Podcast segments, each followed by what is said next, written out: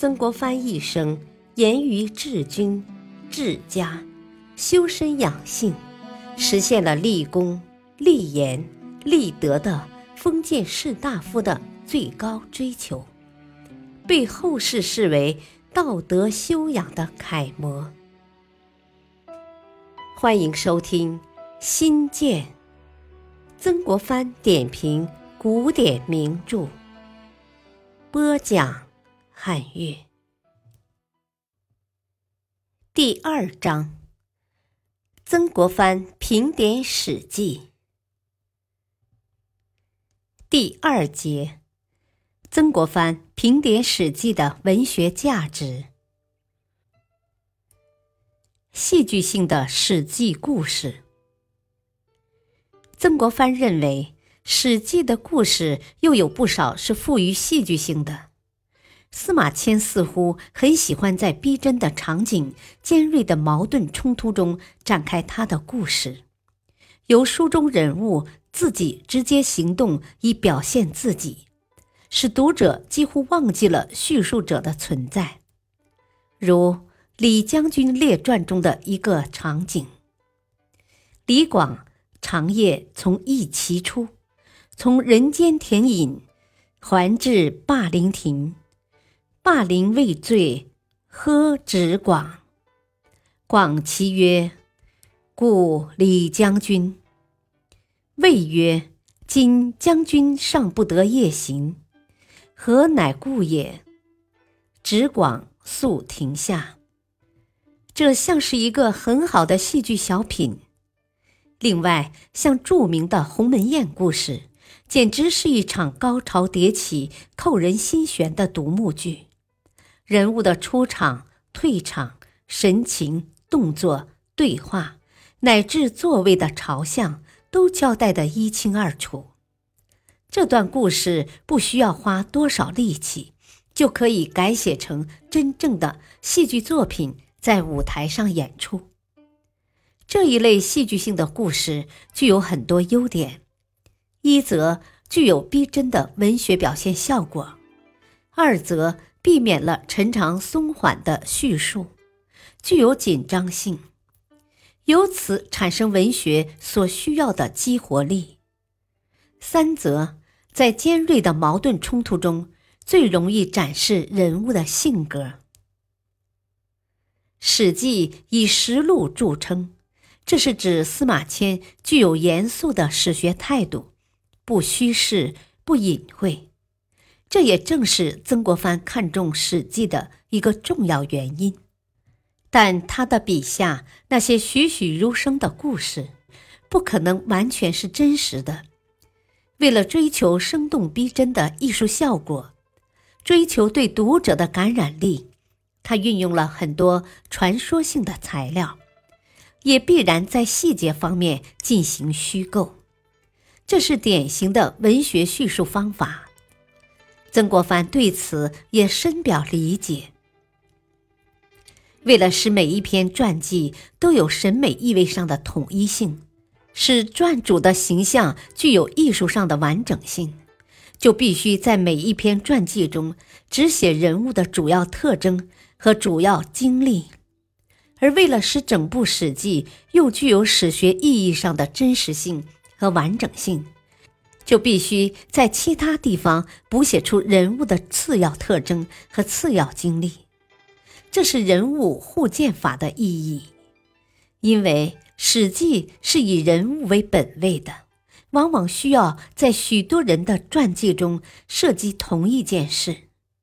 为了避免重复，而又能把事件叙述清楚。司马迁就在不同的传记中，从不同的角度叙述同一件事，这样就既突出了每个人在这事件中的作用，又不致给人以重复之感。曾国藩认为，这是事件互鉴法的意义。正是通过人物和事件的互鉴法，司马迁使《史记》既有了史学的可信性。又有了文学的可读性，栩栩如生的人物塑造。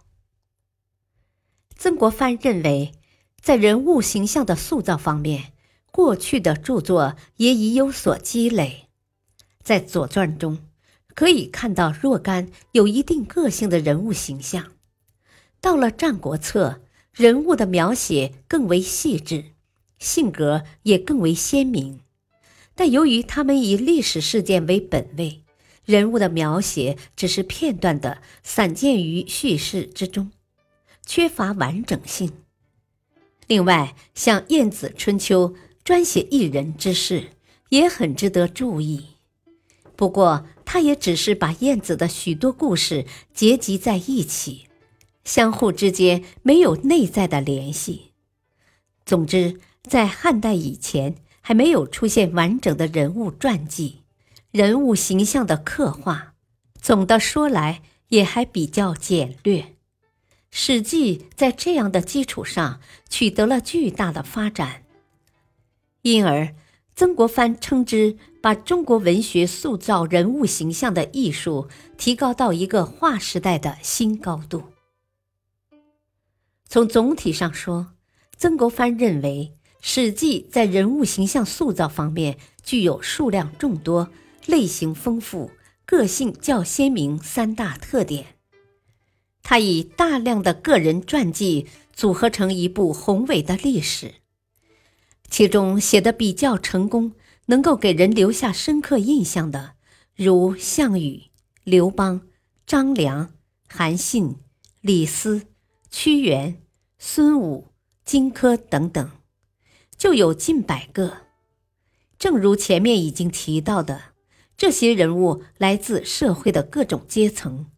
从事各不相同的活动，经历了不同的人生命运，从帝王到平民，有成功者，有失败者，有刚烈的英雄，有无耻的小人，共同组成了一条丰富多彩的人物画廊。这些人物又各有较鲜明的个性，不同身份、不同经历的人物固然是相互区别的。身份和经历相似的人物也并不相互混淆。张良、陈平同为刘邦手下的智谋之士，一则洁身自好，一则不修细节。武帝任用的酷吏，有贪污的，也有清廉的。凡此种种，在给予我们历史知识的同时，又给予我们丰富的人生体验。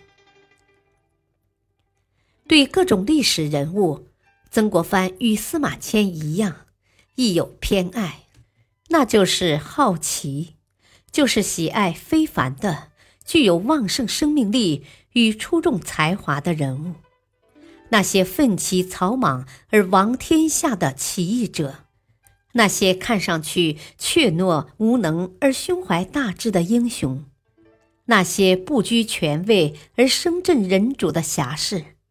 那些胆识过人、无往不胜的将帅，那些血溅五步的刺客，那些运筹帷幄、智谋百出的文弱书生，乃至富可敌国的寡妇，敢于同情人私奔的漂亮女子，这些非凡的人物构成《史记》中最精彩、最重要的部分。因此，曾国藩认为。《史记》洋溢着浪漫的情调，充满传奇色彩，尤其将秦汉历史巨变之际人物的传记合起来作为一个单独的部分来读，就像一部英雄史诗。感谢收听，下期继续播讲曾国藩评点《史记》的文学价值。敬请收听，再会。